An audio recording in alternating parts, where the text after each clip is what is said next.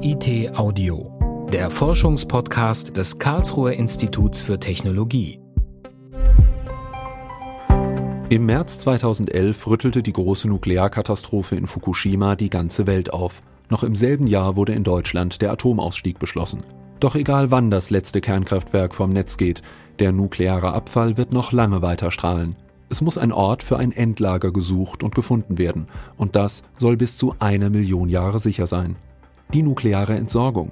Eine Äonenherausforderung. Ein Podcast von Almut Oxmann.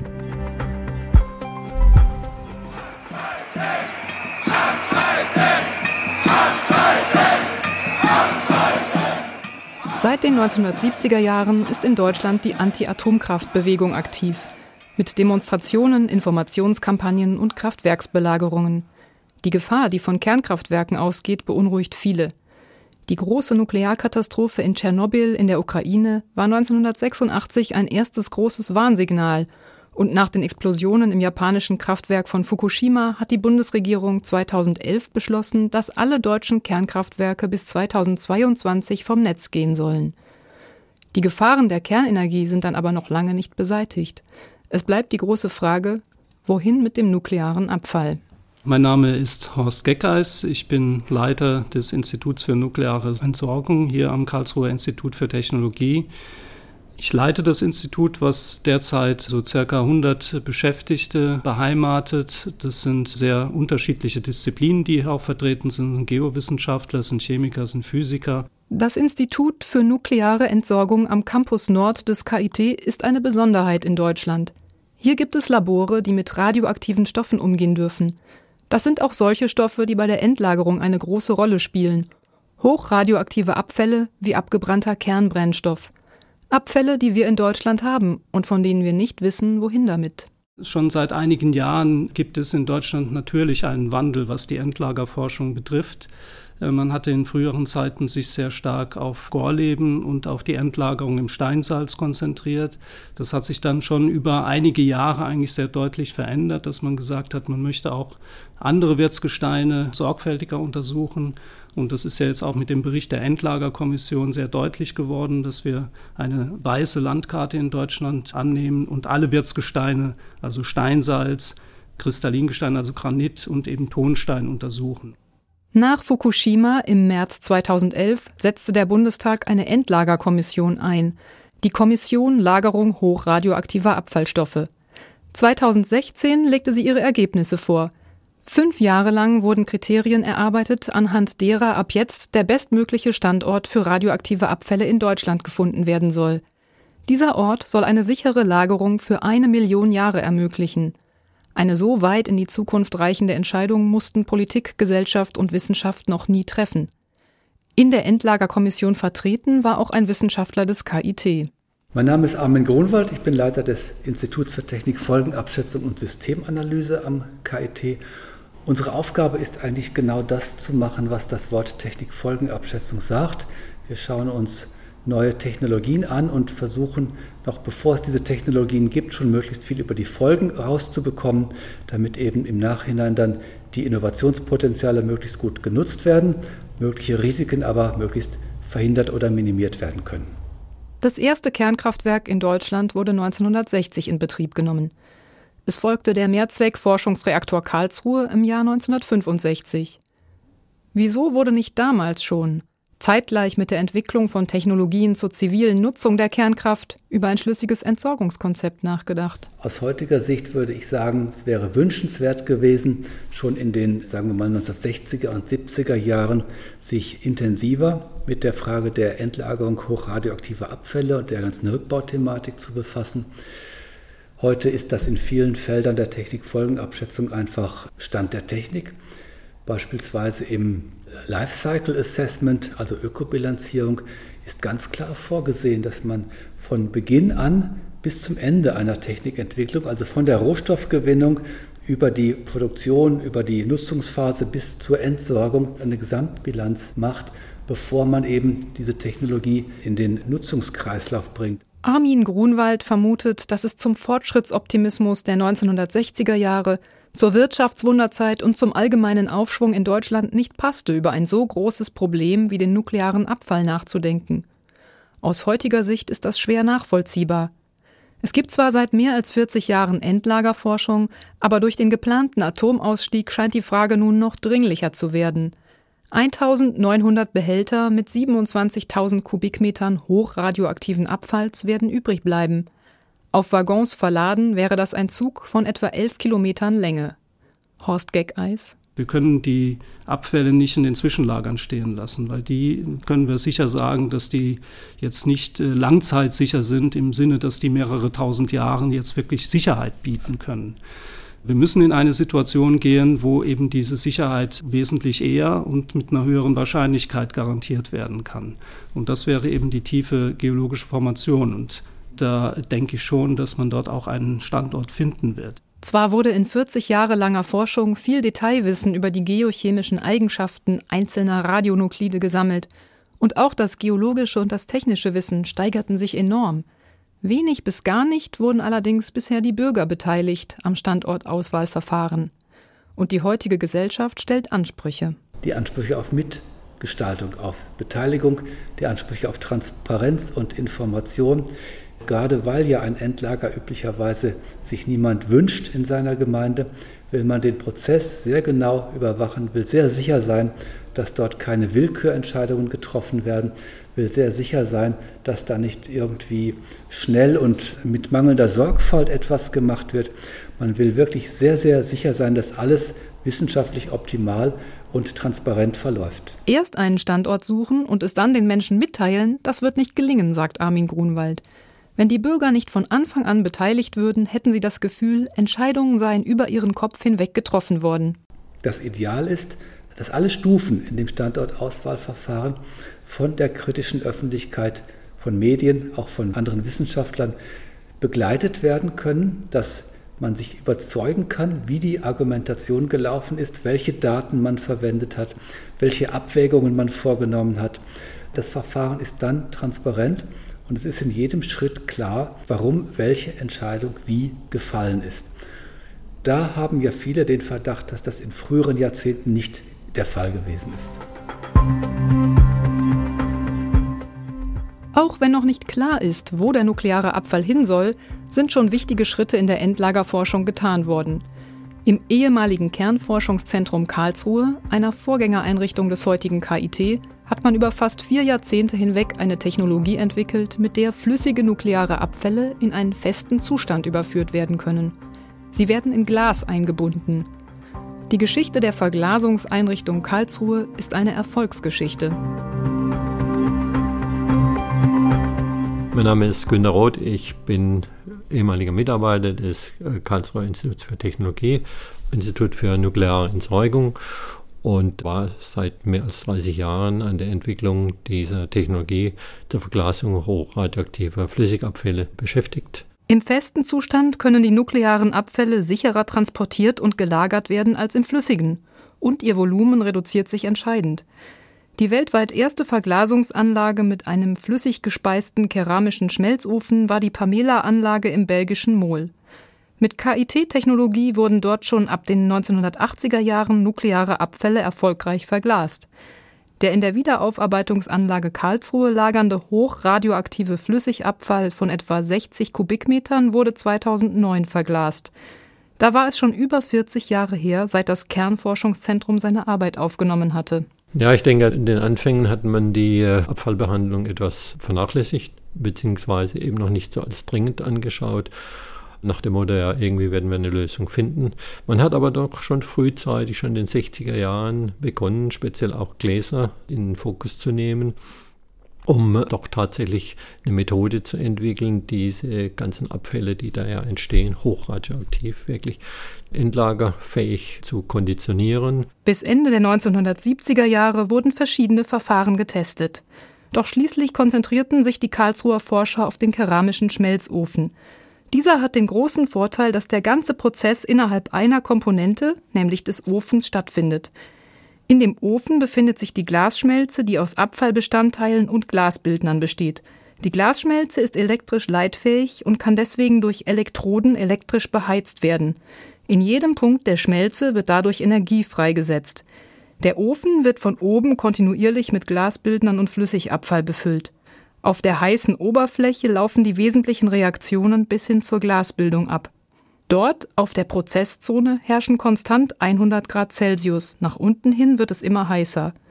Im Zentrum der Glasschmelze sind es bis zu 1200 Grad Celsius, erklärt Günter Roth. Verglasung ist ein nuklearchemischer Hochtemperaturprozess. Das heißt, Sie haben im Grunde genommen alle Schwierigkeiten konzentriert Sie müssen das in heißen Zellen bearbeiten. Das heißt, die Technologie muss fernbedienbar sein, sie muss robust sein, also lange Standzeiten. Und dieses ganze Ensemble, die einzelnen chemischen Reaktionen, kennt man eigentlich gar nicht. Man kennt nur so einen Gruppenverlauf, aber die ganze Geschichte und dass sie funktioniert, und gut funktioniert, trotz dieser vielen individuellen chemischen Reaktionen. Das ist eigentlich das Faszinierende der ganzen Geschichte. Unten am Ofen wird in regelmäßigen Abständen ein Edelstahlbehälter mit dem flüssigen Glas befüllt, die sogenannte Kokille.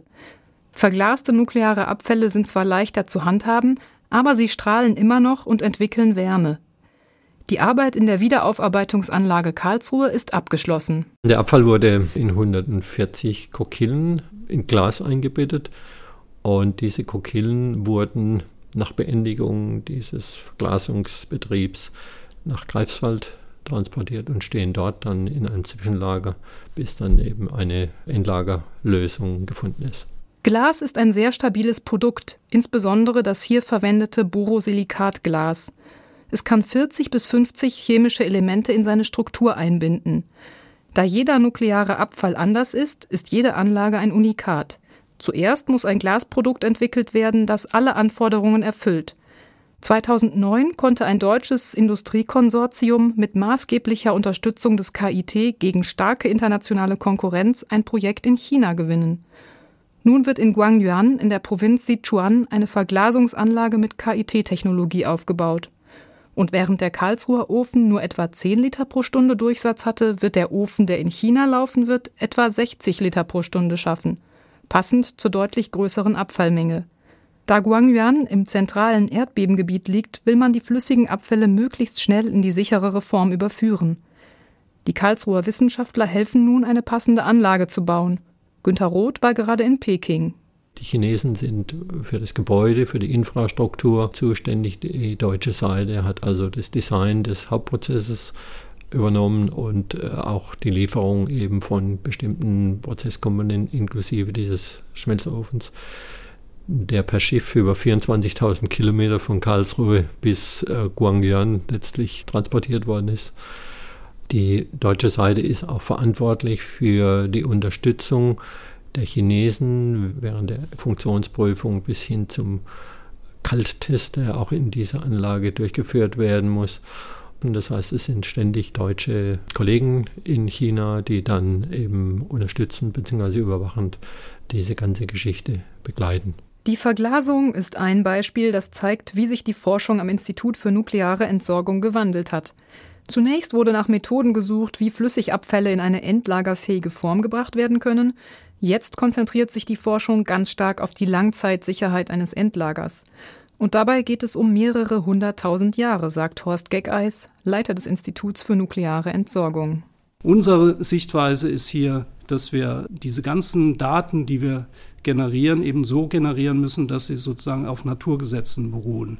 Das sind also nachvollziehbare Daten, Löslichkeiten, geochemische Konstanten, die auch in Datenbasen dann gesammelt werden und dann für einen Sicherheitsnachweis dann zur Verfügung stehen.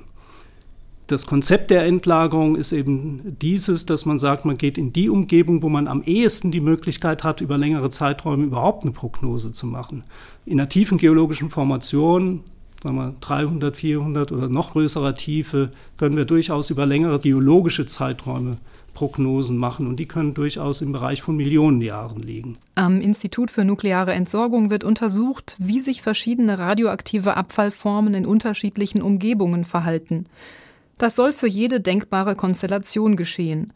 Alle relevanten Radionuklide, die sich aus dem Abfall herauslösen könnten, werden auf ihre Reaktion mit Wasser untersucht. Das Grundwasser ist ein großes Problem bei der Endlagersuche, denn es lässt die Abfallbehälter korrodieren. Gelängen radioaktive Stoffe ins Grundwasser, würden sie unkontrolliert verteilt. Also im Idealfall ist es so, dass das Endlager dicht bleibt, es kommt kein Wasser zum Abfall und der Abfall bleibt, wo er ist. Was wir uns aber anschauen, ist, dass die Barrieren eben doch Wasser durchlassen, dass sich Radionuklide auflösen können und dann sich doch vielleicht ausbreiten. Und da legen wir einen sehr großen Schwerpunkt drauf, eben gerade diese Prozesse uns genau anzuschauen. In Laboren, wo hinter dicken Bleiglasabschirmungen mit den hochradioaktiven Substanzen experimentiert wird, werden alle denkbaren Stoffkombinationen getestet. Das Behältermaterial, Grundwässer unterschiedlicher Art, aber auch Materialien, die man nutzt, um das Endlager abzudichten. Dann wird untersucht, wie die Radionuklide sich unter den verschiedenen geochemischen Bedingungen verhalten. Heutzutage sind sehr detaillierte Untersuchungen auf molekularer Ebene möglich. Es gibt Experimente, die einen relativ einfachen Aufbau haben. Also ich habe dann ein Radionuklid, was ich eine wässrige Lösung gebe, wo ich dann geochemische Parameter, also den pH-Wert, die Säurestärke oder die Konzentration an CO2 in der Gasphase variiere und schaue, wie viel von diesem Radionuklid sich da unter diesen Bedingungen auflöst. Und das ist ein relativ einfacher Aufbau. Kann das relativ komplex machen, dass ich den radioaktiven Abfall mit quellfähigem Ton und mit äh, Stahl irgendwie in Kontakt setze und schaue, wie sich das über längere Zeit dann verhält. Oder ich mache es noch komplexer und da muss ich in ein Untertagelabor gehen, wo ich dann versuche, einen Teilbereich eines Endlagers zu simulieren in der realistischen Umgebung, um dann zu schauen, wie sich Radionuklide ausbreiten können. Solche Untertagelabore gibt es in der Schweiz, in Skandinavien und in Frankreich. Dort wird getestet, ob die Ergebnisse auf das, was in der Natur passiert, übertragbar sind. Die Untersuchung von Radionukliden in unterschiedlichen wässrigen Lösungen fällt in den Bereich der aquatischen Chemie. In jeder Gesteinsformation verhält sich das Grundwasser anders. Im Granitgestein, im Tongestein oder im Steinsalz. Ein Endlager im Steinsalz sieht völlig anders aus als ein Endlager im Kristallingestein. Im, Kristallin, im Granit habe ich andere Behälter, ich habe andere Dichtmaterialien drumherum als zum Beispiel im Steinsalz. Und Im Steinsalz geht man davon aus, dass sich irgendwelche Risse oder Poren sehr schnell verschließen, weil das einfach eine plastische Materialeigenschaften hat. Es lässt sich also sehr leicht zusammendrücken und fließt zusammen und dichtet dabei wiederum ab. Das macht das Kristallingestein überhaupt nicht. Ne? Das heißt, da können sich Risse bilden und die bleiben dann auch und die sind eben auch dann Grundwasser führen. Ich muss da also zusätzliche Materialien einfügen, die das Wasser abhalten von den Abfällen. Insofern kann man nicht sagen, das äh, Wirtsgestein ist besser als das andere. Ich muss mir das gesamte Konzept anschauen, was man da in dieses Wirtsgestein hineinbauen will als Endlager. Horst Geckeis betont, dass wir ein Endlagerkonzept finden müssen, das möglichst alle Radionuklide zurückhält. Die Forschung am Institut für nukleare Entsorgung ist international vernetzt, denn andere Länder stehen vor dem gleichen Problem wie Deutschland. Bei uns müssen 33 Kernkraftwerke in nächster Zeit rückgebaut werden. In Frankreich gibt es 69, von denen viele alt sind. Es ist nicht nur der nukleare Abfall aus den Brennstoffzellen, der entsorgt werden muss, sondern auch die Gebäude selbst. Der Rückbau kerntechnischer Anlagen ist schwierig und langwierig. Am Institut für Technologie und Management im Baubetrieb des KIT wird seit acht Jahren erforscht, wie diese Arbeit leichter gemacht werden könnte. Also ich heiße Martin Brandauer, ich habe Maschinenbau hier am KIT studiert und bin seit fünf Jahren wissenschaftlicher Mitarbeiter hier am TMB im Bereich Rückbau kerntechnischer Anlagen. Und ich beschäftige mich mit Sekundärabfallbehandlung im Rückbau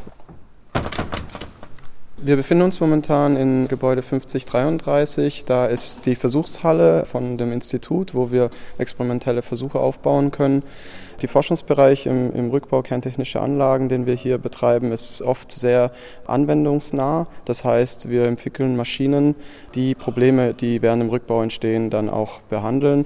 Und unter anderem machen wir auch Zukunftsprojekte, wie zum Beispiel auch Roboter für den Rückbau kerntechnischer Anlagen. Bislang ist eine große Herausforderung im Rückbau, dass viele Arbeiten von Hand ausgeführt werden müssen und das unter oft sehr schwierigen Bedingungen in strahlenbelasteten Umgebungen.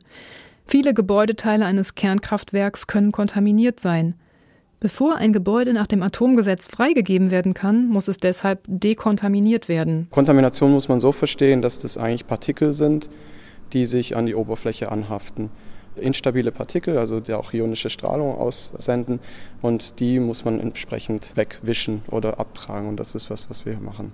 Oberflächen abtragen, Beton zerschneiden, Löcher bohren, das sind schwere Arbeiten, die mit dem Schutzanzug oft noch schwerer zu machen sind.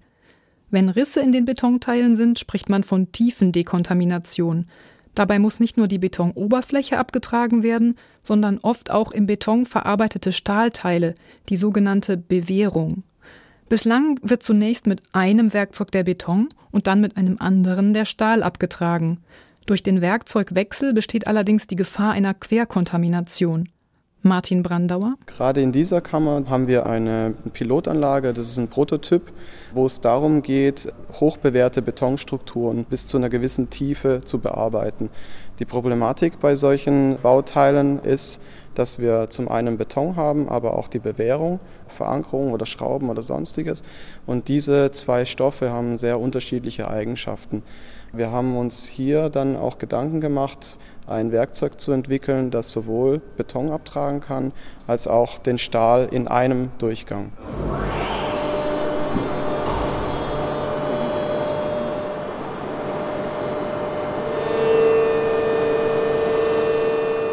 Die hier entwickelte Fräse ist ein Rad mit einem Durchmesser von einem halben Meter und einer Breite von 15 Zentimetern. Um sowohl Beton als auch Stahl bearbeiten zu können, sind auf dem Rad schachbrettartig zwei verschiedene Module angebracht: Schlaglamellen und Wendeschneidplatten. Die Lamellen tragen den Beton ab, die Schneidplatten den Stahl. Das ist ein Gerät, das aus dem konventionellen Rückbau kommt. Hier am Institut wird es für den kerntechnischen Rückbau weiterentwickelt. Da das Gerät selbst am Schluss auch kontaminiert ist, soll es möglichst lange halten und möglichst viel leisten. Kontamination herrscht in, in jeglichen Räumen, wo eventuell die Möglichkeit besteht, dass eine Leckage entstanden ist während dem Betrieb. Wir haben hier sehr, sehr große Systeme und es ist im Endeffekt so, dass eventuell Kontamination vorhanden ist. Es muss nicht äh, zwangsläufig sein, aber um da nochmal sicher zu gehen, um die Räume entsprechend dann wirklich sauber zu bekommen, wird wirklich alles abgefräst und abgetragen, sodass wirklich die obersten Schichten alle weg sind und davon auszugehen ist, dass eigentlich keine Kontamination mehr zurückbleibt. Würde nichts gesäubert, müsste nahezu die ganze Anlage als radioaktiver Abfall betrachtet werden. Durch das Abkratzen ist es nur die Oberfläche, beim Rückbau eines Kernkraftwerks geht am Ende nur ein Prozent von der kompletten Masse ins Endlager. Es ist Aufgabe des jeweiligen Betreibers, seine Anlage zurückzubauen. Mit den schwierigen Arbeitsschritten wie Zerschneiden oder Dekontaminieren werden normalerweise externe Firmen beauftragt. Da so wenig Kosten wie möglich anfallen sollen, bleibt keine Zeit, die Methoden weiterzuentwickeln. Deswegen ist die Forschung am KIT und an anderen unabhängigen Instituten so wichtig.